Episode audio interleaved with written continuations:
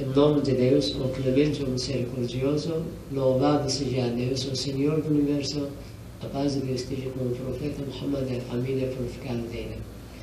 Diz o Imam Ali عليه السلام em نهج البلاغة إذا قدرت على عدوك فاجعل العفو عنه شكرا للقدرة عليه que significa se um dia Deus deu poder para o Senhor, fique mais poderoso para seus inimigos. Melhor maneira perdoar a eles, os inimigos.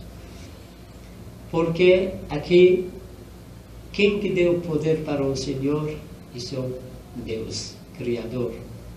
Poder em cima do poder dos inimigos.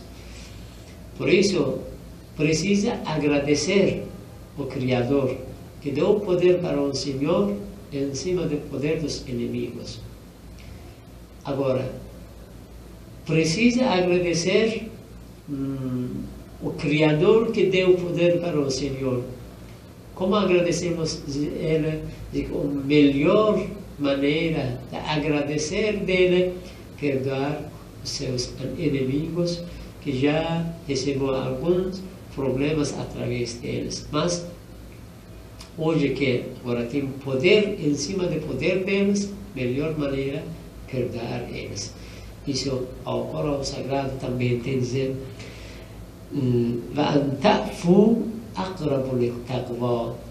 que se perdoar as pessoas, isso é melhor para eh, uma pessoa que está atrás de taqwa, piedade.